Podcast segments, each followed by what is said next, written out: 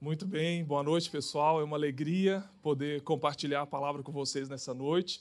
Nós temos como tema é, trazendo paz para a sua casa. Esse é o tema dessa noite. Se você está anotando, pega aí seu bloco de notas, pega o seu celular.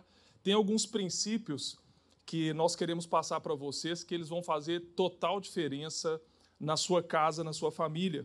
É, dentro dessa campanha SOS Família, eu acho que o nosso coração é o coração, é atender o coração de Deus, assim, é dar uma resposta para Deus. Por que dar uma resposta para Deus? Porque a família foi um projeto que ele criou. E Deus criou a família para dar certo. Deus criou a família para prosperar e não fracassar. Deus criou, foi ideia de Deus a família não veio do coração de Adão, não veio do coração de Eva, não veio do coração de outra pessoa. A família foi idealizada por Deus. Ele pensou em fazer um homem e uma mulher, através do relacionamento de um homem e uma mulher, eles gerarem um fruto, ou frutos que são seus filhos, e além desses frutos, era criar um ambiente onde cada pessoa encontrasse paz, encontrasse alegria, encontrasse conforto, encontrasse aperfeiçoamento, encontrasse amor. Mas agora, como vocês sabem, nós vemos o contrário. Por isso que alguns de nós andam desacreditados da família. Porque talvez de nós, ou talvez a maioria de nós aqui, vivemos lares disfuncionais. Alguns foram criados sem a presença de um pai ou da mãe, foram criados pelos avós, pelos tios, sofreram abusos profundos no seio familiar, tiveram muita dificuldade de relacionamento. Você, como filho, teve muita dificuldade no relacionamento com seu pai. Nós vivemos disfunções enormes que trazem assim uma sensação de um abismo desse lar ideal com a realidade de vida de cada um de nós, com a nossa experiência pessoal. Agora, eu queria trazer para vocês assim, olha, uma visão qual é a visão, qual que é o destino que você tem visualizado para a sua família, para o seu casamento? Aonde você acredita que o seu casamento pode chegar? Porque tem muitos de nós que já perdemos a visão. Fala, Fernando, eu, eu não acredito mais que o meu casamento pode dar certo. Eu não acredito mais que o meu lar pode ser um lugar de amor, de, amor, de harmonia, de paz. Porque o que a gente está vivendo hoje é muito conflito, é discussão. Eu me lembro no primeiro ano do meu casamento, todas as noites eu tinha uma discussão com a Érica. Todas as noites nós discutíamos. Trabalhávamos durante o dia, mas à noite a Érica gostava de um DR, ela vinha para discutir relacionamento e, e aí ela queria exigir de mim algumas posturas que eu não estava tendo. Gente, foi muito difícil. Eu não pensei em divorciar, não, mas em suicídio eu acho que eu cheguei a pensar. Divórcio não, como diz o outro. Olha, mas um dia eu pensei em entrar naquele mar e me afogar lá, meu amigo, eu pensei. Nós morávamos de frente para a praia, assim, lá na Bahia, e tinha uma praia que era muito. O mar era muito revolto, muito difícil para entrar nele. Eu falei, eu estava revoltado eu vou entrar nessa água aí, aconteça o que acontecer, mas eu prefiro a morte do que o casamento. Estou brincando. Estou falando certo também. Mas é. E aí a gente não vivia esse, essa paz aqui, ó. Não vivia, sabe, aquela harmonia, aquela alegria. Sabe aquela. Quando você termina o trabalho assim, você quer voltar para casa? Pra você sentar com sua mulher, tomar um café com ela, você ver os seus filhos, juntar eles ali, brincar com eles. Tem muita gente que já não tem mais esse sentimento. Tem gente que não quer voltar para casa mais. Daí eu prefiro o, boteco com os amigos. Daí eu prefiro fazer uma hora extra mais no trabalho. Daí eu prefiro outra coisa, porque lá em casa não é um lugar de paz, Fernando. Lá em casa não é um lugar de harmonia. As coisas não estão no lugar. As coisas não estão fluindo. Nós não estamos vendo um destino. E, gente, nós, a partir do começo dessa palavra, antes de nós partirmos para o final dela, eu gostaria que você visualizasse uma casa abençoada, uma família abençoada. Deus pode restaurar, sim, o seu relacionamento familiar. Deus pode sim. Mas, Fernando, hoje o pai não está, a mãe não está, hoje é só eu, como mãe, estou criando os meus filhos. Você e os seus filhos podem viver o melhor de Deus para sua casa. Nós precisamos, antes de começar o voo, visualizar o destino. Aonde nós queremos chegar? Aonde você quer chegar com essa mulher que está do seu lado? Fernando, eu quero chegar até o final dos meus dias. Nós dois gargar, velhinha assim, oh, minha menininha, você está comigo aqui, velhinho te ama demais. Você sentado com seus filhos, com seus netos, ali, olha, no, no compartilhar de um, de um churrasco, e vocês felizes em ver cada um crescendo, desenvolvendo no seu propósito, adorando a Jesus, visualize um lar de paz, de alegria, de prosperidade, porque essa é a visão de Deus para a família. Deus criou a família para dar certo, para prosperar e não fracassar. Essa é a visão que nós temos que ter. Eu quero pegar o meu casamento, Fernando, e viver a vontade de Deus para ele. Eu quero pegar com os meus filhos e viver tudo que Deus tem para mim e não vou permitir mais nada. Eu quero trabalhar por isso. Por isso está falando ali, trazendo paz para a sua casa. E primeira coisa, quem traz paz para a sua casa é Jesus. Jesus é o primeiro que vai trazer a paz dele para sua casa. Vou falar outra vez. É Jesus quem traz paz para sua casa. Por isso, coloque Jesus no centro do seu coração, no centro da sua família. Ele veio para trazer paz. Ele fala assim: Deixo-vos a minha paz, e a minha paz vos dou. A palavra de Deus diz que o reino de Deus é paz, é alegria, é justiça no Espírito Santo. Existe uma paz que Deus é que traz, Existe uma paz é que é quando a minha família e eu colocamos a Deus no centro dela. Mas segunda coisa, deixa eu dizer para você, quem pode trazer paz para sua casa pode ser você também. Deus traz paz. Deus vem com a paz dele, a presença dele, irmãos. Irmãs, amigos, a presença de Deus traz uma paz que excede todo o entendimento quando a nossa família está vivendo, vivendo dificuldades, dificuldades econômicas, talvez a gente está num momento difícil do relacionamento, talvez a gente está vivendo um momento difícil com os filhos, mas Jesus traz uma paz que excede todo o entendimento. Agora, existe uma paz que você que pode trazer para sua casa. Existe algo que você pode fazer para que a sua casa viva o que Deus desenhou para ela. Você faz parte desse projeto. Quem está disposto aqui a colocar a mão na massa para construir esse lar de paz?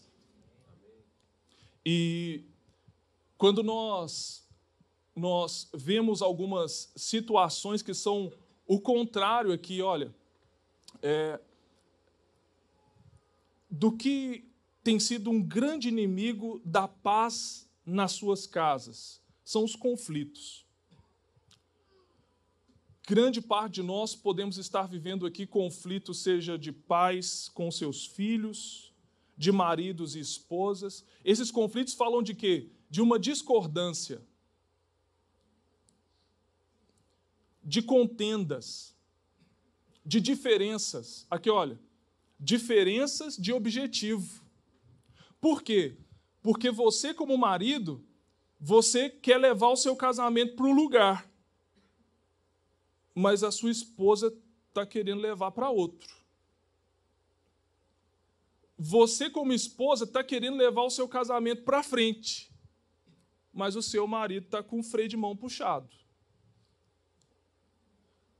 Talvez você, marido e mulher, está querendo romper com a família, está querendo vencer, mas os seus filhos talvez estão vivendo um momento que eles é que estão dando ré. O conflito pode estar nos objetivos. Agora, eu pergunto para você: será que em algum momento você teve uma conversa inteligente com o seu marido, com sua esposa, com seus filhos, falando assim: família, nós temos um objetivo. Nós queremos que a nossa família dê certo. Vamos fazer isso acontecer? Ou é tipo assim, cada um faz o que dá no seu coração e vamos vivendo aí? Gente, assim não dá certo e a maioria de nós age dessa forma. Não há comunicação clara do objetivo da família, dos relacionamentos, do que nós estamos querendo viver como família. Então a gente pensa que família e construir um lar feliz, preste bem atenção aqui, olha. A gente pensa que o lar de paz, ou a família do jeito que Deus desenhou para ser, a gente pensa que vai vir assim, uma fada, madrinha, ou alguma coisa vai acontecer que faça assim, ó, plilim, plim, plim, casamento feliz. Plum. Plilim, plim, plim, relacionamento de pais e filhos feliz. Plim.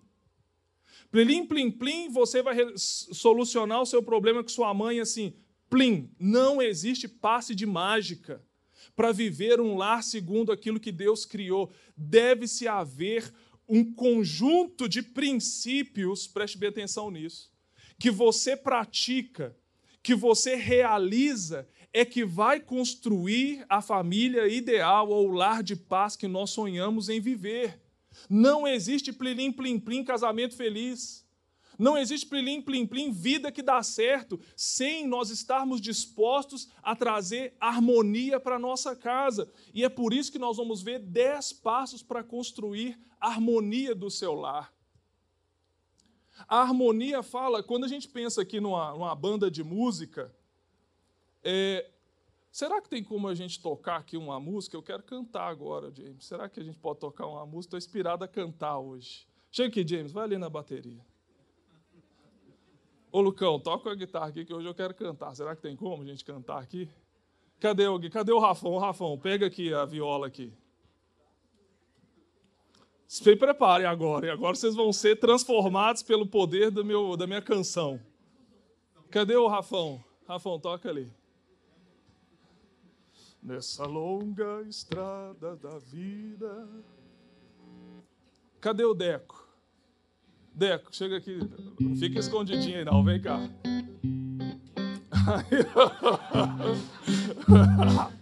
calma, calma, calma, calma, calma.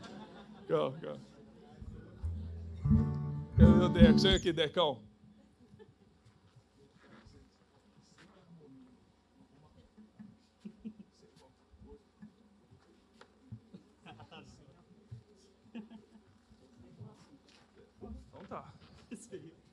Vai ser igual a banda do Chaves agora. Um, dois, três, vai. Eu tenho uma família que louva e adora ao Senhor. Eu tenho uma família que louva e adora ao Senhor. Isso aqui, isso aqui é o que está acontecendo dentro de muitas casas. Cada um fazendo do seu jeito. Cada um fazendo do jeito que quer, como quer, sem harmonia nenhuma. Aí você vê que quando a falta de, de alegria, de prazer, de, de perfeição, ou, ou melhor dizendo, de propósito que tem que não está funcionando do jeito que pode funcionar. Agora, vamos, vamos pensar que aqui, esse aqui é um pai que está lá, tem todo o potencial, ele está lá naquela família, mas esse pai está meio emburrado com a vida, está triste, é um pai ausente. Ou é um filho que está naquela fase, sabe aquela fase de loucura que todo filho tem? Você, filhão, ou pai ausente, você vai ficar aqui na casa, mas você não vai utilizar, não. Enquanto isso, vocês podem voltar a tocar é, os outros instrumentos. Vamos lá, James, vamos lá, Lucão, vamos lá, Rafão, pode tocar aí do jeito que vocês pensam que deve tocar. Eu tenho uma família que louva e adora ao Senhor. Eu tenho uma família que louva e adora ao Senhor. Olha aqui, meu Deus do céu, não vai embora não, segura aí que nós vamos melhorar. Nós temos, às vezes, integrantes dentro de uma família que tem todo um potencial para fazer algo lindo, viver algo lindo, mas tem gente que não quer participar. Preste bem atenção nisso. Talvez você está até dentro da sua casa pensando assim: ah, se eu não fazer nada, não vai dar em nada mesmo. Eu já estou aqui e já está bom. Não. Você é importante nessa família. Se você fizer o que precisa ser feito. Agora, antes deles to eles tocarem uma música aqui, gente, olha, eu não estou pedindo para guitarra ser bateria. Pode ser guitarra. Faz o som de guitarra. Faz um som de guitarra aí. Nossa, olha só. Aí imagina e fala: seja bateria, faz um som de bateria aí. Bateria, bateria. Seja guitarra. Seja bateria. Faz o que uma batera pode fazer. Uau!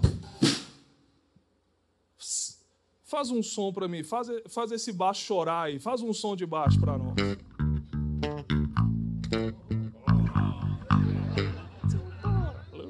Seja violão.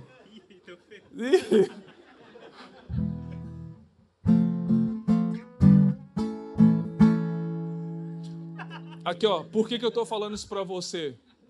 Não peça para o violão ser guitarra. Seu filho, seu marido, seu pai, sua mãe, tem um som que sai do coração deles. Deixa eles serem quem eles nasceram para ser. Mas tem algo aqui agora. Mesmo com sons diferentes, com personalidades diferentes, com histórias diferentes, com situações diferentes, se eles estão no seu lugar e reconhecem que são importantes e se colocam em concordância com as suas diferenças, mas vamos fazer, gente, vamos fazer essa família dar certo. Vamos fazer essa família dar certo agora. Agora é a hora da gente fazer essa família dar certo, ok? Estão em concordância com isso? Vamos fazer? Então manda abraço, vamos fazer essa família dar certo.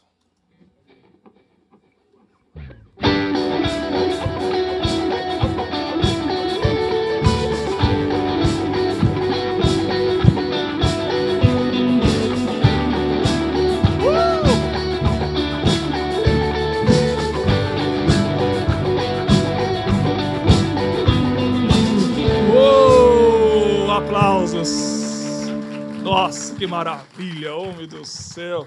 Dá até vontade de levantar, dançar. Isso é uma família quando ela está funcionando. Por que parou? Isso é uma família quando ela está funcionando. Isso é a sua família. É quando você se alegra em fazer parte dela. É quando você sabe que você está no seu lugar fazendo o seu som, mas você está integrado, você faz parte, vocês têm um objetivo: fazer com que essa família viva o propósito de Deus para ela. Eu faço, o que, que eu tenho que fazer aqui, Fernando? É a minha parte fazer o dó. É, eu não sou carreira solo, não. O que, que eu tenho que fazer para me unir ao som do baixo, ao som da bateria? Vamos junto? Vamos. Vamos junto e vamos fazer a coisa acontecer. É hora de nós, como família, colocarmos a mão na massa e construir esse lar de paz e harmonia em nome de Jesus. E para isso, o primeiro ponto pode ser que você tenha que aprender a ouvir antes de falar. É o que você pode fazer lá. Quem responde antes de ouvir comete insensatez e passa vergonha. O que, que eu posso fazer, Fernando? Talvez o que você está precisando para trazer a paz para sua casa é ouvir antes de falar. Porque lá, ó, quem responde antes de ouvir comete insensatez e passa vergonha. Pare para ouvir antes de chegar metendo o pé na porta. Pare para ouvir o coração da sua esposa Pare para ouvir o seu filho. Antes de começar a ver, o seu filho está com uma atitude de pegar o prato e ir para o quarto comer sozinho. Ele está com uma atitude que está trazendo confronto, ou melhor dizendo, afronta para você. Pare para ouvir antes de falar. Quantos estão comigo aqui? Isso pode ajudar sua família a tocar o som certo, a ser harmônica. Porque muitos de nós não temos essa, esse comportamento, esse alinhamento com os princípios da palavra de Deus, preste bem atenção. Deus traz paz para minha família, mas também o que traz paz, Fernanda, é eu me comportar segundo o princípio da palavra de Deus. Se a gente se comportar segundo o que Deus diz, nós estamos construindo aquilo que nós idealizamos para a nossa família. E o que eu vou passar para vocês aqui são esses princípios que vão te ajudar a nortear e construir isso. Isso pode estar relacionado a justamente você e eu sermos capazes de, antes de responder, darmos o lugar para ouvir, entender. Como também nós vemos aqui, olha, responder com calma. Isso pode ajudar demais a sua família a construir um lar de paz. Talvez a nossa, infelizmente, o nosso comportamento de, de de não ouvir antes de falar, ou às vezes na hora de responder mal, traz um grande conflito para a nossa família. E deixa eu dizer algo. Se tem, se existe uma área de conflito grande dentro das casas, chama na área de comunicação. Ouvir e falar. Gente, eu não sei vocês, mas às vezes a gente parece que fala um outro idioma dentro da nossa casa, um com o outro parece que eu falo uma coisa e a Érica entende outra. Não é assim? Parece que a Érica fala uma coisa e eu entendo de outra forma. Infelizmente, a área da comunicação tem trago muitos conflitos. Porque comunicação não se trata somente do que se fala, mas como se fala. Você pode estar falando para o seu marido a coisa certa do jeito errado.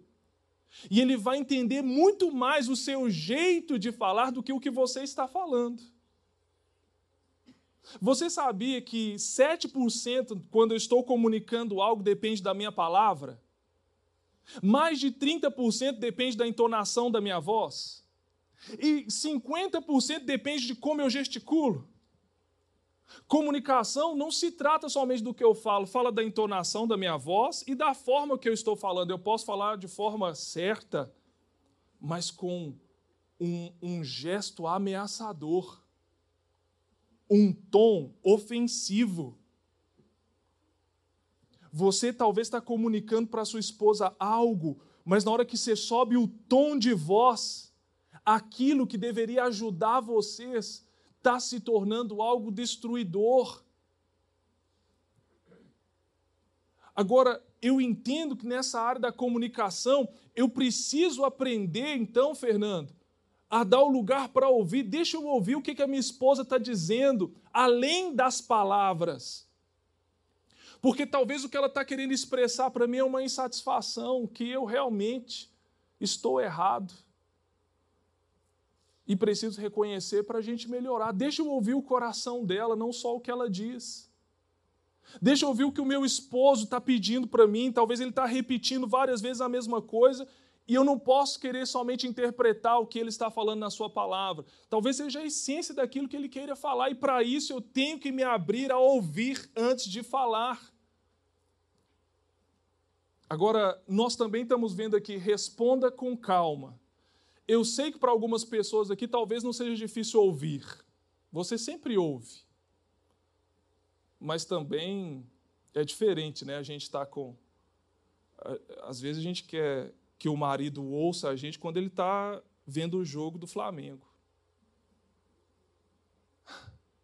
A gente quer que o nosso marido ouça a gente quando ele está vendo é, é, aquilo que interessa para ele. E pode ter certeza que ele não vai te ouvir ali, não. Você está querendo falar com ele, dele te tratar bem, e olha como é que estão os nossos filhos, e olha como é que estão as nossas finanças, e ele está vendo Fórmula 1, ele está vendo lá o cara, o cara na primeira posição, e o cara fazendo aquilo e aquilo outro. Cuidado, porque se você quer falar também, isso pode estar relacionado ao momento certo, à hora certa. Para os seus filhos, a mesma coisa, existe um momento ali que talvez não seja o apropriado para falar. E deixa eu dizer algo para vocês. Se você não tem problema em ouvir e ouvir de verdade, que bom. Que bom que você não tem problema de ouvir e ouve, porque nós queremos solucionar esse conflito, Fernando. Mas se você é aquele que gosta de falar, eu queria só te colocar uma observação aqui. Se você é o que gosta de falar o tempo inteiro, O tempo inteiro, o tempo inteiro, se prepare também para ouvir talvez o que você não gostaria de ouvir. Você gosta de reclamar dele, mas você não faz isso, você não faz aquilo, você não me dá isso, você não me dá aquilo. E no dia que ele falar assim para você, então peraí, você vai ouvir um pouquinho agora também. Se você gosta muito de falar o que falta, o que precisa, também esteja disposto a ouvir. Isso pode te ajudar a resolver conflitos. Se você for falar e dar uma resposta, responda que, olha, a resposta calma desvia a fúria, mas a ríspida desperta a ira. Você vai responder talvez alguém que está falando com você furiosamente. Você não me dá carinho, você não me dá amor, pai, você não me dá, olha só, você não me deu a chuteira, você não me deu a bola, olha o que você fez por mim. E se você for no mesmo tom, vai rolar um fight ali. Sim ou não? Se você, marido, começa a falar para a esposa, mas você queimou o arroz. Tá horrível esse arroz. Você queimou a carne. Você só vive reclamando de mim. E aí a esposa aproveita a hora também, tira a espada dela. Mas quem que é você para falar alguma coisa aqui comigo? Aqui, ó. A palavra ríspida desperta a ira. Se vocês forem para o mesmo para a mesma trocação no mesmo nível, vai dar ruim alguém aí tem que estar disposto a dar uma resposta branda. Porque a resposta branda desvia a ira. Sua mulher está vindo babando em você. Você viu que ela está revoltada com a vida, está de TPM, sei lá, você fez alguma coisa errada, e ela veio para te cravar, você te vingar tudo que você fez de errado com ela a vida inteira. Fala assim: calma, mulher, você está nervosa demais, o que está acontecendo? Calma, mulher. Calma, vamos resolver. E pior que elas pira ainda assim, né? Se a gente vai falando. Mas por que você está falando com calma assim também? Calma. Tá tudo bem. Vamos resolver isso aqui agora. Do seu marido da mesma forma, o seu filho da mesma forma. Se o menino está revoltado, saiu chutando a porta, tá, tá doido naquela fase dele de doideira. Fala assim: ô, ô menino, calma. Vamos resolver. O que está acontecendo? O que, que você está revoltado assim? Ah, a menina da escola me deu um fora. Não está querendo ficar comigo. Ah, lá na escola estão fazendo bullying comigo. Eu estou revoltado porque lá estão me chamando de cabeção, de narigão, de orelhão. Calma, vamos, vamos. Aqui, ó. A resposta calma desvia a fúria. No trânsito, escute-me bem aqui, ó. Deixa eu só dar um estirar isso aqui, ó. Não vale a pena você perder a sua vida por uma batida no seu carro, velho. Bateu na sua traseira, bateu na sua lateral, você já sai com o pau na mão. Você já vem com o pau na mão e quando você está com o pau na mão, o outro está com o revólver na mão. Vai perder a vida porque você quis responder com fúria aquele que também está virado lá dentro do carro. Aqui, ó, bateu no carro, Ô oh, meu querido, o que, que aconteceu aí? Aonde você tirou carteira? Na Bahia? O que, que aconteceu, meu amigo? Como é que nós vamos resolver isso aí agora? Porque se a resposta branda pode te ajudar a melhorar os relacionamentos. Mas aqui, ó, a resposta de ira, ela, ela vai causar mais problema. Ela vai causar mais confronto. Um outro ponto que vai nos ajudar aqui, olha, o seu falar seja sempre agradável e temperado com sal, para que saibam como responder a cada um. Coloca um salzinho, coloca um sabor nas suas palavras, cada um de alguma forma precisa de uma comunicação de alguma maneira. Sal demais estraga, o que eu estou falando para vocês, talvez energia demais pode estragar o que você fala, energia de menos também é, é uma atitude aqui, olha, de sabedoria, saber comunicar seja para aprender a ouvir, seja para aprender a falar. Outra coisa, lidando com o insulto. Gente, se existe alguma coisa, insultar alguém é desonrar. Insultar alguém é quando você quer xingar aquela pessoa, denegrindo ela, colocando ela para baixo. E dentro das nossas casas, isso aqui pode acontecer demais. Porque, infelizmente, nós temos a tendência de é, é, tem uma palavra de menosprezar, de inferiorizar as pessoas que estão ao nosso lado. E aí a gente utiliza um insulto com ela. Nós tratamos melhor o fulano ali da rua, o ciclano e o beltrano, mas aqui dentro da minha casa, eu, eu comecei com ela, Fernando, o casamento falando que ela era gatinha. Agora, foi passando os anos, o zoológico agora entrou lá em casa. Agora não é gatinha mais não. Eu chamei ele, olha, nós casamos chamando ele de Momô. Momô, bem bem. Agora é careca, agora é barrigudo.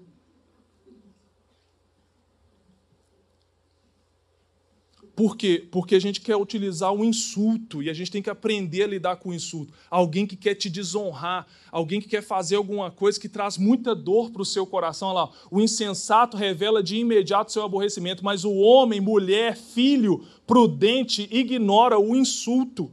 Agora, ignorar aqui nós vamos aprender algo sobre isso. Porque talvez o seu marido te insultou. Ele falou alguma coisa que denegriu você, falou do seu cabelo, falou de sua barriga, falou do seu jeito, falou de sua comida. Você fez isso com ele também e, e os seus filhos fizeram isso com você, te insultaram. Te insultaram demais. Agora, o homem, a mulher prudente, vai ter a maturidade de saber lidar quando você é insultado. Olha aqui esse ponto, olha. Isso aqui é maturidade, não retrucar. Olha lá, não retribua ninguém mal por mal. Procure fazer o que é correto aos olhos de todos. Se te insultou, a primeira coisa que dá vontade de fazer quando te insulta é o quê? Abraçar? Beijar? Te chamou de feio. Você vai querer chamar de quê? De feio e mais ainda, não é assim? Mas a, a palavra nos ensina que no momento que você foi insultado, não retruca, não devolve mal por mal. Aqui, ó, seu filho te insultou, escute-me bem aqui, ó. Olhe para mim. Seu filho te insultou, porque de vez em quando os nossos filhos têm comportamentos que agridem o nosso coração, sim ou não? Ferem o nosso coração. Te insultou? Você vai no mesmo nível que ele? Não retribua mal por mal. Vai em outro nível vai, vai entra para. Olha, Fernando, eu estou construindo uma conexão com os meus filhos e eu entendo que uma forma de vencer isso não é retribuindo a ninguém mal por mal. Eu sei, queridos, que isso daqui é um desafio para todos nós. Que até a gente processar o limão para fazer uma limonada, meu Deus do céu, é uma luta dentro de nós. Mas é como se diz aquele, aquele filósofo popular, não sei se foi o Chitãozinho Choró, quem que foi, falou assim: se a vida te der limão, faz dela uma limonada. Se estão te insultando, estão te ferindo, estão te fazendo mal dentro da sua casa, aprenda a pegar aquilo, processar e devolver com algo que pode realmente construir a sua casa e não destruir ela. Construir o relacionamento, curar o relacionamento e não destruí-lo. Eu sei que tem que ter um poder maior operando dentro de você para não estar tá no mesmo nível. Mas se você que está disposto a lutar pela sua casa, a partir de hoje, nós vamos ter que lutar contra talvez a nossa razão, os nossos sentimentos, de dar às pessoas o que elas são merecedoras de receber. Se me fez mal, ela merece ser tratada mal. Se falou mal de mim, ela merece também que eu fale mal dela. Não é assim que se constrói uma casa de paz é quando eu aprendo a retribuir de forma diferente o mal que me fizeram. Esposas, você pode ser a melhor esposa do mundo para um cara que talvez não te dá a moral que você espera.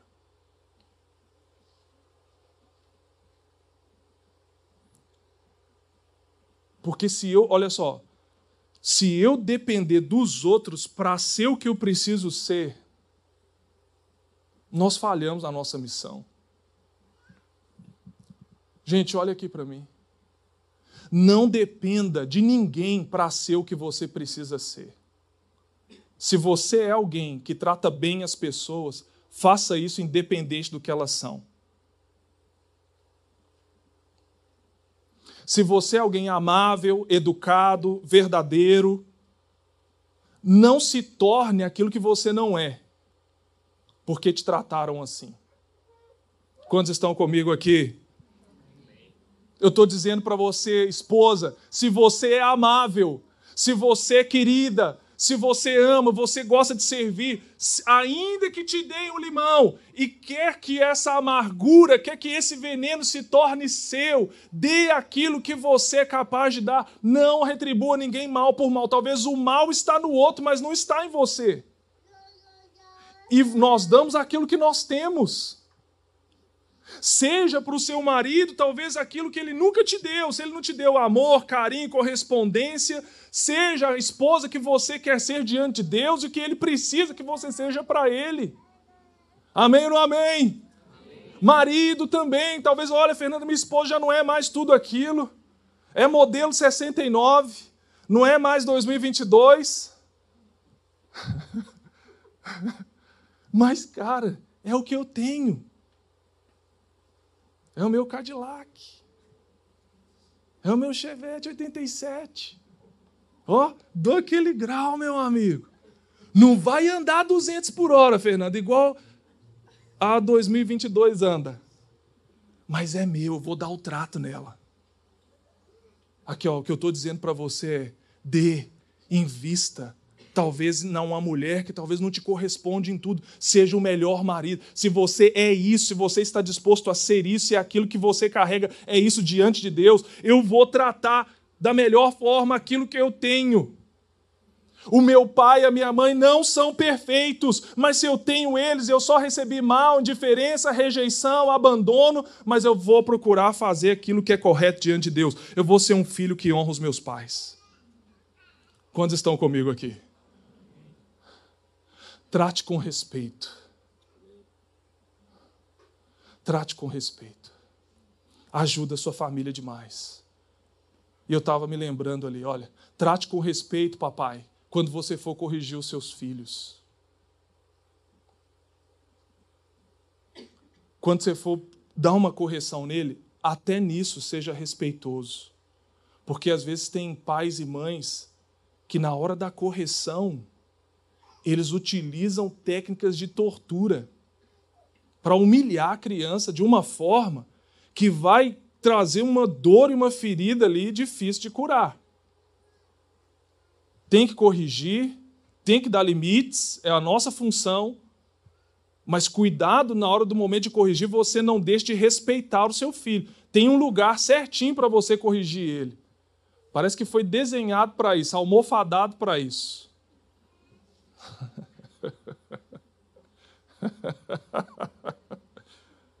Mas aí você quer pegar e dar na cara.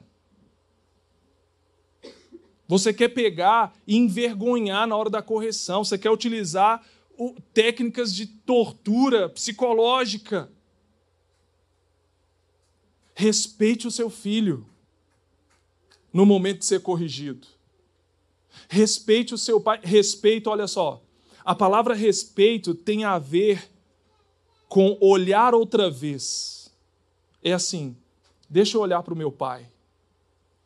Meu pai falhou comigo, mas é um ser humano como eu que falho também. É um ser humano que não me deu tudo, mas a comida estava lá, a casa estava lá, as condições para me andar na vida estavam lá. Não me deu tudo, mas quando eu olho uma segunda vez, ele merece respeito. Deixa eu olhar minha esposa. Aqui, deixa eu olhar minha esposa.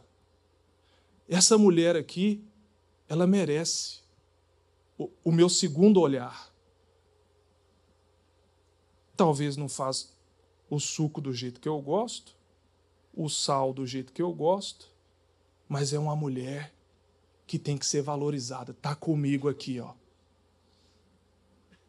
Então não desrespeita ela não, com a sua com a sua ofensa, com o seu insulto. Tá aqui comigo, ó, envelhecendo comigo, perdendo os dentes comigo, me suportando, me tolerando, tem que ser respeitada. Olha para o seu marido. Talvez não seja lá aquela aquela Brastemp. Não seja lá aquele, né, aquele aquele top da galáxia. Mas quando você olha para ele, você fala assim: esse homem aqui, ó, não está zoando aqui não. Não está saindo para aí tocando terror na cidade. Não está me violentando, não está me humilhando, ele não é perfeito, mas eu tenho que respeitar esse homem aqui que está do meu lado.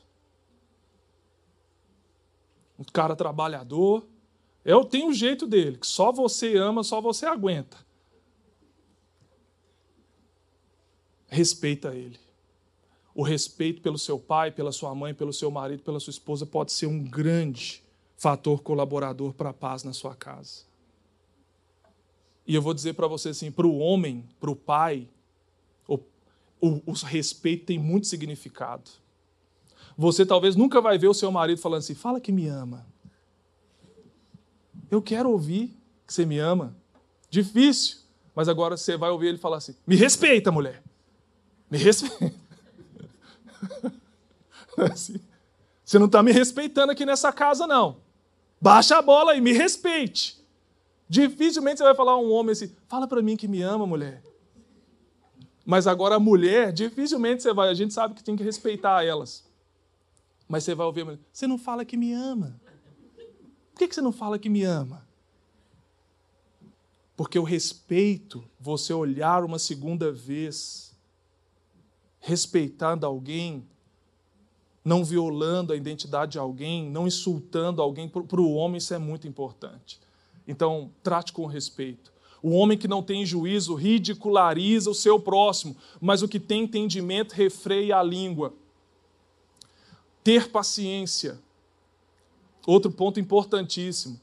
Olha para essa mulher que está do seu lado, você é a sua, olha para esse marido. Fala assim: Eu vou ter paciência com você. Eu, eu vou ter paciência com você.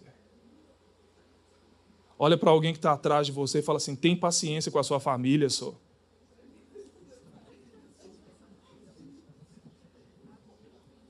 Espera. Paciência é esperar sem limitação de tempo aqui, ó. Espera. Espera, tudo tem um tempo. Talvez não é o ideal, ainda não está do jeito que você quer, que você sonhou, mas tenha paciência. Aleluia! Tenha paciência daquela idade assim que parece dos 12 até os 17. É, dos 12 aos 50. Tenha paciência. Às vezes a menina acordou você não sabe por que, que ela está revoltada com a vida daquele jeito. Você não sabe por que ele dormiu feliz e acordou amargo. Paciência com ele. Ele é ser de lua, a lua está boa, ele está de um jeito, a lua está outra, ele está de um jeito. É a paciência que a gente precisa ter para construir lá. O homem irritável provoca dissensão, mas quem é paciente acalma discussão. Calma, espera. Vamos, vamos esperar um pouco mais, pode mudar, pode melhorar. Mas Fernando já tem 30 anos. Minha paciência, olha. Aqui, ó, deixa eu dizer para vocês. Paciência, quem é paciente não tem limites. A paciência, para quem é paciente, nunca acaba a paciência. Se acabou, é porque você não é paciente ainda. Porque a paciência é esperar sem limitação de tempo. Quem é paciente fica na fila do banco duas horas e está tranquilão, meu amigo. Quem é paciente, vou dizer para você, está ali, escuta você três horas de boaça, sem falar um A. Quem é paciente não perde a paciência, fica lá e vai ficar te ouvindo e vai ficar com você e tudo mais. Agora, e é esse esperar assim, olha, porque tem gente que tem o seu tempo, tem gente que tem o seu momento. Eu aprendi algo com a Helena. Aqui, ó. Quando a Helena está com fome e está com sono, ela parece que vira outra pessoa. ela parece que vira outra pessoa, tio Elcio. Mas parece uma bomba atômica, assim, que eu não sei para onde correr, o que, que eu faço. Aí eu comecei a perceber o seguinte: no momento que ela começa a chorar, gente, e começa a chorar, que eu não sei o que, que eu posso fazer mais, a gente balança, né? a gente corre de um lado para o outro, a gente sopra. Aí aquilo vai começando a te subir um, o gás, né? Também vai começando a te subir o gás, que até aí você começa a querer dar um, um saculejo para acordar para a vida, né? Mas ali eu compreendi uma coisa, ó. Quando a Helena conseguia dormir e ela acordava, e quando ela acordava, ela acordava com aquele sorriso assim, ó meu coração derretia, homem. Tinha uma hora antes eu estava com vontade de pegar. Agora, uma horinha depois do sono, sabe o que, eu comecei a ver? Tem pessoas que, quando está na hora delas dormir, comer, transforma. Por que, eu estou dizendo isso aqui? Ó, tem momentos que alguém pode estar passando que é um momento, meu querido, ele está irritado. Ele, ela está irada. É um momento. Entenda isso no seu marido, na sua esposa, no seu filho. Talvez alguma coisa está causando uma irritação. Foi lá no trabalho, foi alguém que não pagou, foi, foi alguém que xingou ele na rua, foi alguma coisa que não deu certo, foi alguma coisa que você fez. E aí, naquele momento, ele parece irreconhecível. Aquela mulher parece irreconhecível. Mas tem paciência que passa principalmente elas. Quando elas comem, quando elas dormem tranquilamente, elas acordam outra pessoa. Agora, essa é uma chave para nós. Outra, perdoar. Ah, essa daqui a gente sabe que é 70 vezes 7, já falamos 300 mil vezes. Mas não existe casamento sem perdão. Não existe relação pai e filho sem perdão. E o perdão deve ser igual aquele cartão de crédito que muitos de vocês têm aqui sem limites. Sabe aquele cartão sem limite que você passa virada assim, que não tem limite nenhum? Isso se chama perdão. O perdão não tem limites. Sempre que precisar, você vai ter que estar disposto aqui, ó, a dar. Uma vez perguntaram para uma senhora que estava completando 50 anos de casados aí. Qual que é o segredo do seu casamento? Perguntaram para ela. Todo mundo esperando. Ele me deu bombom demais. Ele me deu abraço demais. Ele me deu isso demais. Ela falou assim: o segredo do meu casamento durou 50 anos, porque eu aprendi a perdoá-lo.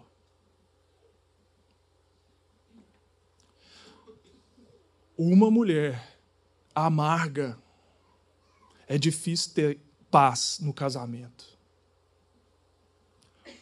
Um marido amargo, é difícil ter paz filhos amargurados, é difícil ter paz. Escute-me bem aqui, olha. Se tem amargura aqui, por isso que o seu, o seu relacionamento conjugal ou o seu relacionamento com os seus filhos podem estar conturbado, é porque tem água amarga aqui, ó.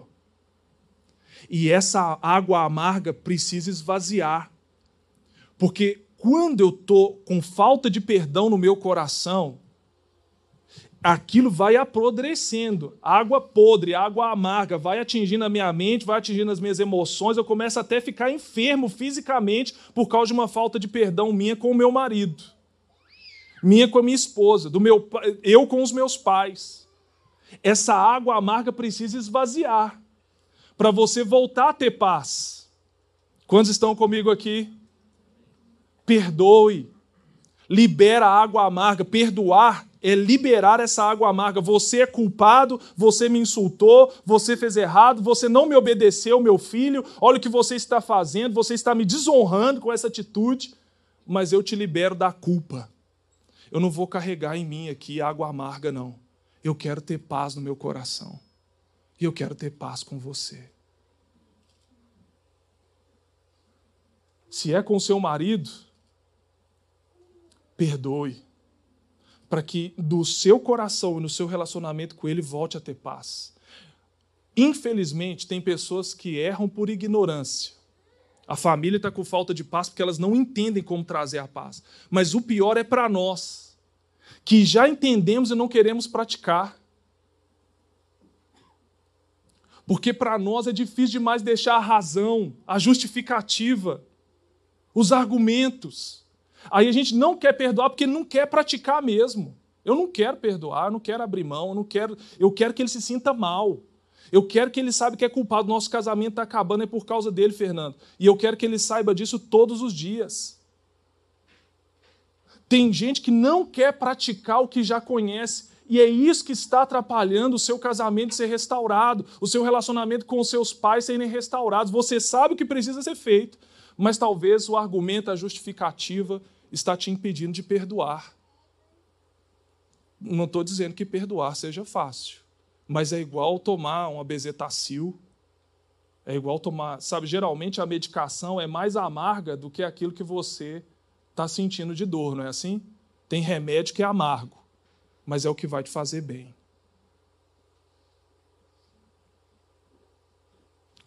Aqui, ó, perdoar é amargo.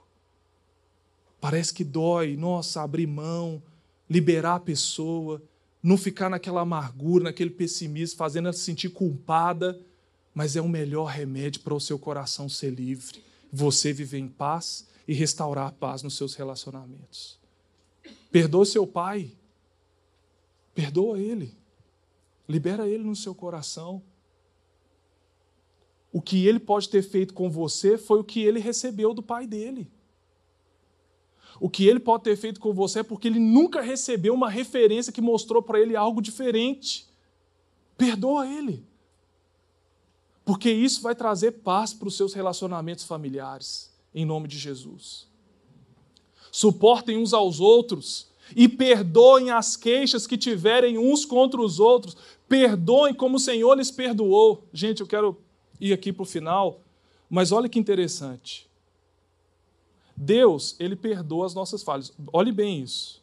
Quando eu erro, Deus perdoa as minhas falhas. Deus é santo, Deus é perfeito, Deus é justo. Olha quem que é Deus. o meu pecado ofende demais a Deus, mas Deus me perdoa sendo santo, perfeito e justo. Agora, eu, sendo eu, não quero perdoar alguém que erra comigo. Agora, eu não sou perfeito, eu não sou santo, eu não sou justo mas eu não quero perdoar.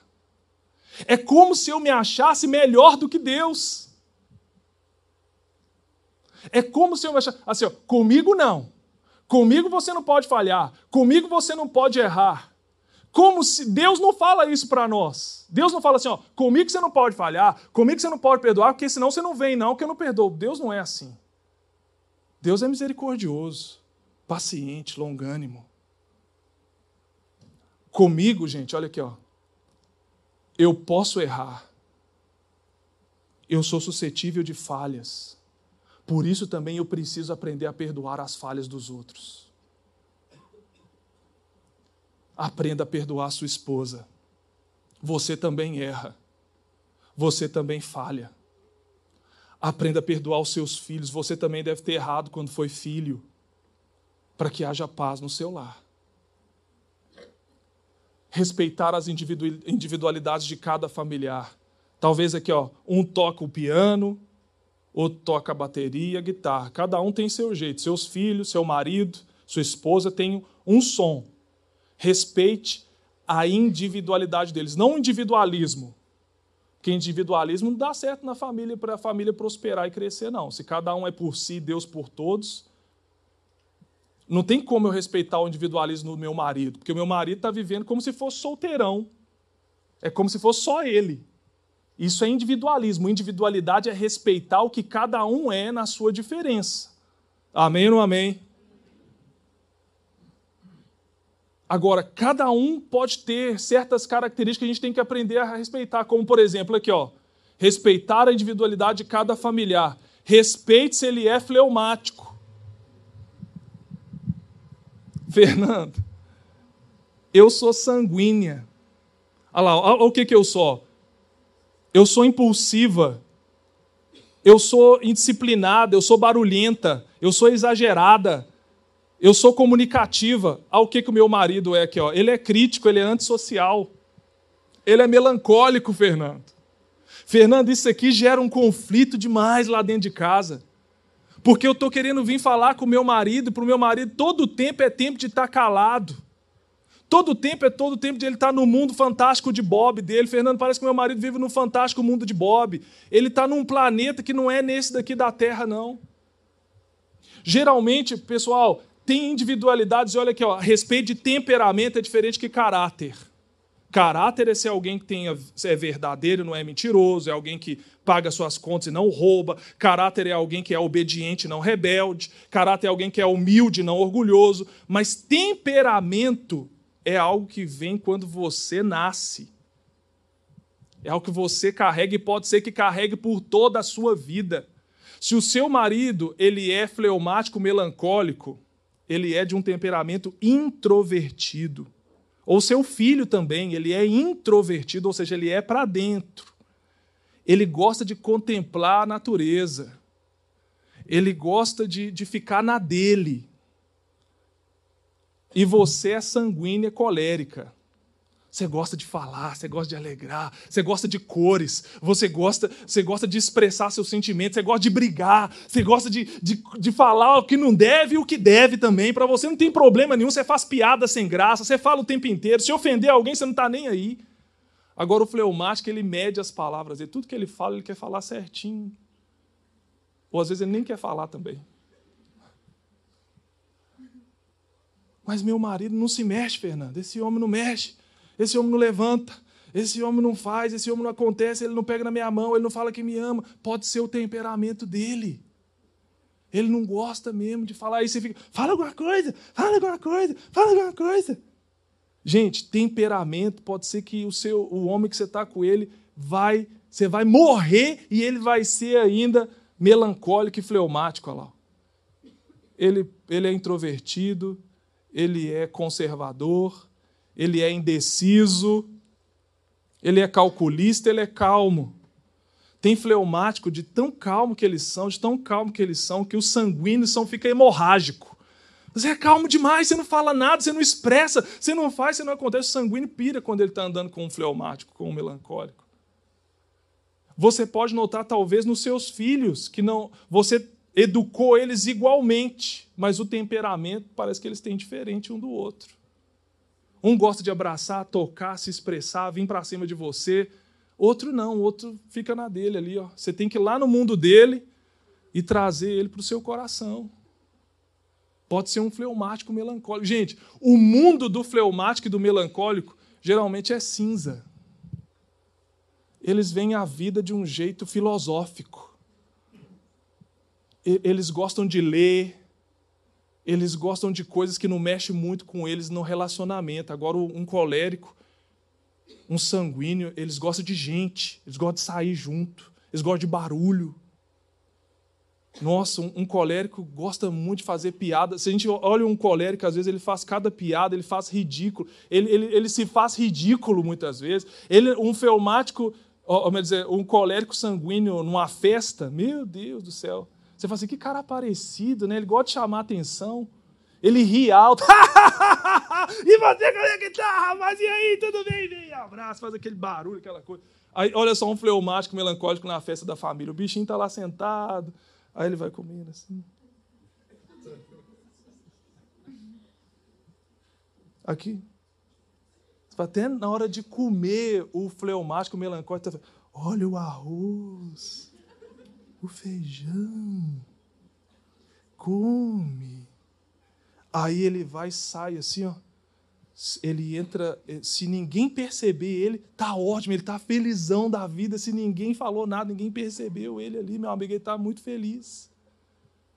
Agora, se o sanguíneo não se fazer aparecido no lugar, ele sai dali mal demais. Ele tem que se sentir o cara ali, o meio, a chamar a atenção de todo mundo.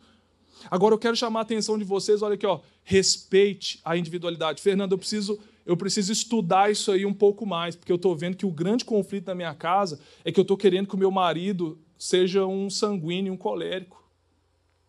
Gente, temperamento com a ajuda do Espírito Santo pode ser equilibrado, porque tem pontos bons em um melancólico, tem pontos bons em um fleumático O que esse, esse melancólico fleumático precisa é a ação do espírito para ajudar a equilibrar. Fleumático, melancólico, nem todo tempo é tempo de estar calado.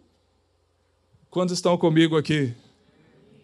É difícil você, olha, se, ó, difícil você trabalhar numa equipe com fleumático, melancólico, porque esse, porque esse pessoal parece que eles só funcionam empurrando.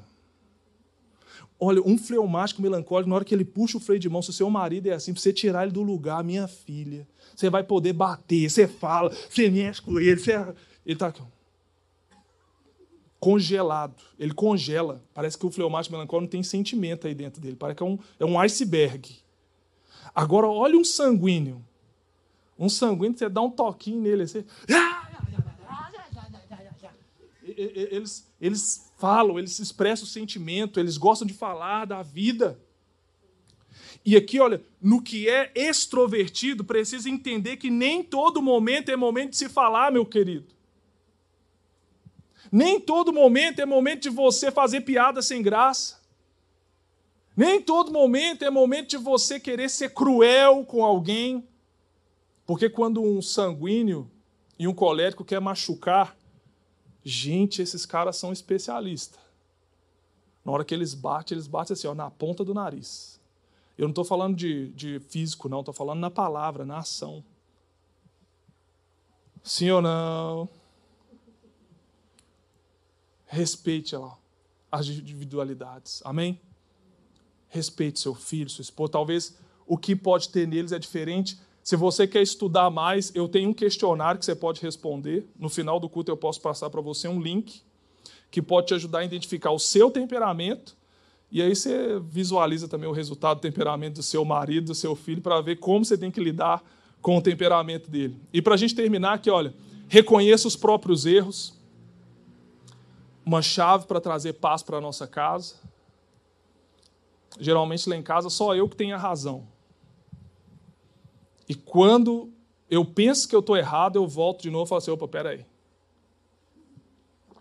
O único erro que eu cometi foi uma vez que eu pensei que eu estava errado.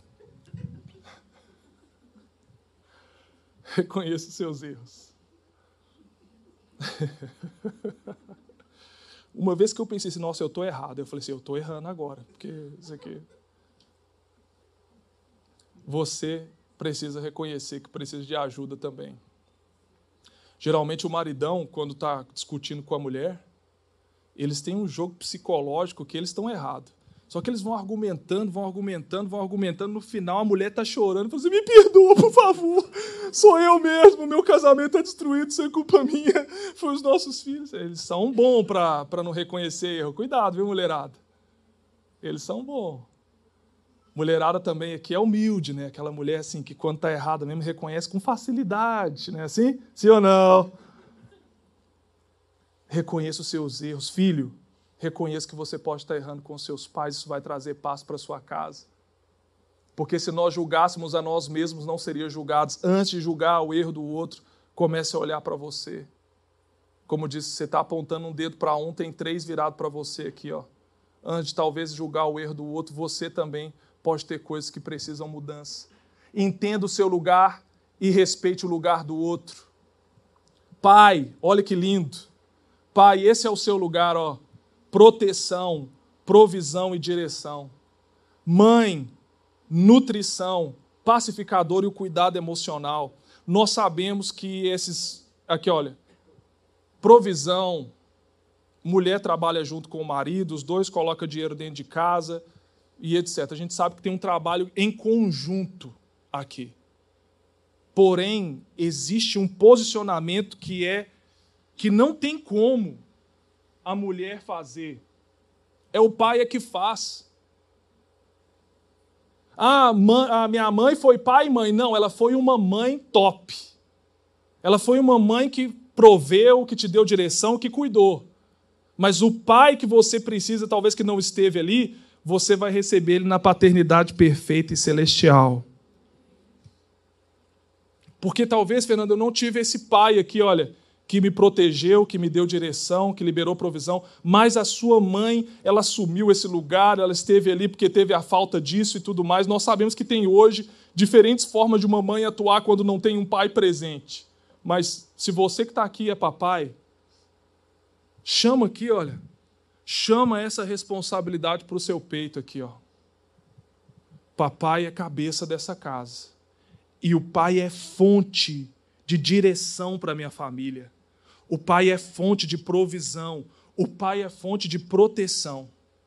Amém? Mãe, nutridora, pacificadora e cuidado emocional. O esposo, isso agora é a funcionalidade de um esposo. Ele é líder, ele é um sacerdote, ele traz segurança para sua casa. Nós não podemos reclamar de mulheres insubmissas quando nós somos esposos que não têm uma missão.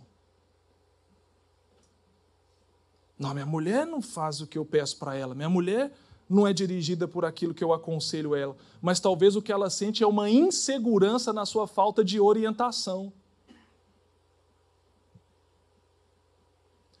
Não é que ela seja uma rebelde insubmissa ou que ela não seja companheira é que talvez você, como esposa, ainda não assumiu o seu lugar de líder na sua casa, de sacerdote, aquele que dá segurança para dentro da sua família. Nós vemos também aqui, olha, maridos, ame cada um a sua mulher, assim como Cristo amou a igreja e se entregou por ela. Gente, a Bíblia, o Evangelho, não tem essa história, eu não sei aonde alguém pode falar que alguém que vive no Evangelho que prega a Bíblia é machista. Que lugar você vai encontrar aí de filosofia e ideologia do mundo que vai ensinar você a dar a sua vida pela sua esposa como Cristo deu pela igreja? A Bíblia não inferioriza, a Bíblia não coloca a mulher num lugar de humilhação e de vergonha, nunca. A Bíblia justamente coloca a mulher em um lugar onde os maridos devem se entregar por ela, como Cristo se entregou pela igreja. Olha que valor, olha que lindo. Se eu colocasse ali a minha vida pela minha família, a minha vida na minha liderança, no meu sacerdócio, no meu cuidado, na minha proteção, o que seria de esposas e de filhos, porque talvez a minha esposa seja o meu reflexo. Os meus filhos são o meu reflexo. No dia que eu assumir esse lugar, pode ser que eu comece a levantar uma esposa bem cuidada, querida, suprida, amada, porque é o que eu faço na minha função. Amém? Esposa, você é ajudadora, cooperadora, edificadora. Ajuda esse varão. Ele é o cabeça. Aqui, olha, ele é o cabeça. Se fosse um jogo de vôlei, você é o que levanta a bola para ele cortar. Ajuda ele. Ele é um líder. Levanta a bola para ele. Levanta a bola dele. Mas trabalha junto. Você é cooperadora. Você constrói a casa junto. Aleluia. Eu estava pensando outro dia, eu falei, poxa vida, é ruim quando a gente vê a nossa mulher sair para trabalhar. Deveria, minha mulher deveria ficar dentro de casa cuidando das crianças. E eu comecei a pensar que eu estava certo nisso. Só que aí o Espírito de Deus me lembrou de algo. Ele me lembrou da mulher virtuosa. Nossa, gente, aquela mulher virtuosa, ela é top demais. Aquela mulher virtuosa, ela sai para trabalhar ela traz o pão para dentro de casa, ela é rica, ela é empreendedora. A mulher virtuosa, ela, ela coopera construindo a casa dela. E eu entendi algo aí. A mulher, sim, eu estava pensando na questão de proteção, né? Porque você pensa numa mulher tratando com um tipo de cara, com um tipo de patrão, com um tipo de chefe, com assédio sexual por aí. Então a gente já fica meio assim, né, Nilson? Mas eu compreendo agora que a mulher, sim, pode ser ajudadora e auxiliadora no aspecto financeiro sem problema nenhum. Amém, mulheres virtuosas? Você pode sim ser empreendedora. Você pode ser sim uma mulher que, olha, se na sua realidade você tem condição de ficar em casa cuidando dos filhos, Aleluia, que você seja feliz na, na missão de mãe que você tem, seja grata por isso, se o recurso chega do seu marido completamente. Mas se você é complementar na ajuda financeira da sua casa, se alegre por isso também. Que Deus te dê graça, que Deus te dê força, que Deus te proteja, você continue prosperando aonde você chegar. Amém, mulherada? Em nome de Jesus. Você complementa, você ajuda, você coopera e edifica juntamente com o seu marido. Olha lá, ó, mulheres, sujeite-se cada um ao seu marido como ao Senhor, pois o marido é a cabeça da mulher, como também Cristo é o cabeça da igreja, que é o seu corpo, do qual ele é o Salvador. Assim como a igreja está sujeita a Cristo, também as mulheres estejam sujeitas em tudo ao seu marido. Está dizendo aqui justamente mulheres que têm maridos que têm uma missão, objetivo. Ele é um líder, ele é um sacerdote, e elas estão juntas, elas estão com a mesma missão de fazer esse lar dar certo. Meu marido sai para trabalhar, e isso é como uma forma dele ajudar em casa, se for necessário também, eu saio para trabalhar para ajudar em casa. O meu marido ora pelas crianças, eu também ajudo a orar pelas crianças. Aleluia! O meu marido, ele faz o papel dele me amando, eu faço o meu papel respeitando. Eu coopero juntamente para a missão da nossa casa ser uma casa de paz e a gente termina com os filhos. Seu papel, filho. Honre os seus pais. Lá dentro da sua casa, você não está solto por aí sem ter uma funcionalidade ali. Você tem uma função que pode ajudar a sua casa a mudar, honrando os seus pais. Pega um dia só, aqui, pega um dia, lava o prato para sua mãe, lava a cozinha para ela você vai deixar ela feliz demais. Só. Hã? Chega, imagina, hein, hein mãe? Seu, você chegando em casa e sua filha te ajudou a limpar o banheiro, te ajudou a arrumar a casa. Você tem uma função, filho, na sua casa. Quando você honra os seus pais, você está ajudando a construir um lar abençoado na sua casa. Sai dessa preguiça só. Ajuda o seu pai e a sua mãe. Honra eles aqui, ó. Honrar significa valorizar, estimar, com presentes, palavras e atitudes. Pega para o seu pai, faz uma carta para ele, leva um presente para ele, faz uma graça para o seu pai. Isso vai edificar no coração dele um desejo maior de ser pai, de se posicionar e lutar pela família de vocês. Amém? Mas Fernando, ele é isso, ele é aquilo. Você sabe muito bem, a Bíblia não colocou condições. Honra ele se ele for bom, honra ele se ele te dá mesada, honra ele se ele te dá dinheiro. Honra o seu pai. Honra sua mãe. Valoriza eles enquanto eles estão vivos. Não abraça eles no caixão, não. Não chora com eles no caixão, não. Se o seu pai, e também para todos nós aqui, se o seu pai, sua mãe ainda está vivo, não espera perder para você demonstrar sentimento por eles, não. Demonstra enquanto você e eles podem receber. Você já viu que quando uma pessoa está viva, parece uma ameaça para nós, que a gente pensa, ah, se eu falar que eu amo, o que, que vai pensar de mim? Se eu demonstrar vulnerabilidade, eu vou parecer fraco. Aí a gente fecha, né? Como marido, a gente fala, ah, eu acho que se eu falar para minha esposa que eu amo, eu vou parecer um, um frescão. Ah, se eu falar para os meus filhos que eu amo ele, o que, que eles vão pensar? Que eu sou fraco. Aí, quando está morto, tira o filtro. Ai, eu te amo. Eu te amo, nunca falei. Para a esposa, a mesma coisa, deveria pegar essa mulher hoje, abraçar ela e falar assim: agora eu vou tirar esse filtro, eu quero valorizar você enquanto você estiver viva. Eu te amo, eu preciso de você, me ajuda aí, me ajuda, vai me suportando aí, que eu, você sabe que comigo é difícil a coisa. Mas vamos junto que nós vamos fazer esse trem dar certo. Amém ou não amém? amém. Pega esse maridão, fala assim: ó, você tá assim mesmo, barrigudinho, carequinha, mas eu te amo assim mesmo, vamos junto, vamos fazer esse trem dar certo. Nós estamos quebrados, estamos, mas nós vamos levantar. Estamos com um problema financeiro, mas nós vamos levantar. Vamos junto, meu marido. Tá difícil o emprego por aí? Tamo junto. Porque olha, que esposa que é essa que o cara está desempregado? Não é um preguiçoso, não. Não é um cara que é omisso, não. O cara está com dificuldade de trabalhar e você vai continuar metendo o pé nele. Ai, trabalhar, vagabundo. Ai, você não sabe o que faz, que cadeia, que aquilo outro. Quando você deveria pegar e falar: Ô, oh, o que, que nós dois precisamos fazer junto? O que, que eu posso fazer para te ajudar? Vamos vender pão? Vamos sair junto? Mas vamos construir a nossa casa, um lar de paz.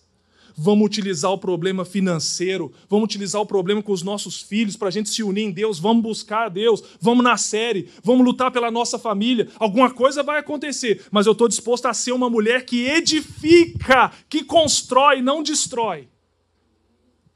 Aleluia! Se você é filho e a sua casa está assim, Pega lá na sua casa, se você é o único da sua casa hoje que pode interceder, que pode lutar, pega ali e auxilia lá na sua casa também, filho. Nossa, quando você vê seu filho pegando te honrando com alguma coisa, o seu filho vem falar: oh, mãe, o que, que eu posso te ajudar? Ô oh, pai, o que, que eu posso te ajudar? É maravilhoso, é o filho no papel dele. E outra coisa, essa coisa do legado aí, ó. Pode ser que seu pai não te deixe herança. Talvez não vai te deixar nenhuma bicicleta. Talvez vai te deixar é conta para você pagar. Mas honre o que o dinheiro não pode comprar. Isso é legado. Honre o exemplo dele. Vá mais longe do que ele. Teve pai aí, ó, que andou de Havaiana para você andar de Nike. Tem pai aí que está andando de Havaiana para você andar de Nike. Se ele está fazendo você andar de Nike, honra esse legado. Vá mais longe. Vá mais longe, rompa fronteiras, mas não esquece de onde você veio, não, queridão. Obrigado, papai. Obrigado, mamãe. Eu vou honrar. Se vocês não me deram dinheiro, mas se me deram condições, eu vou honrar vocês com uma atitude que vai replicar honestidade, virtudes, valores, trabalhos. O que o Senhor me ensinou, o que o Senhor me ensinou, eu vou levar para as próximas gerações. Amém?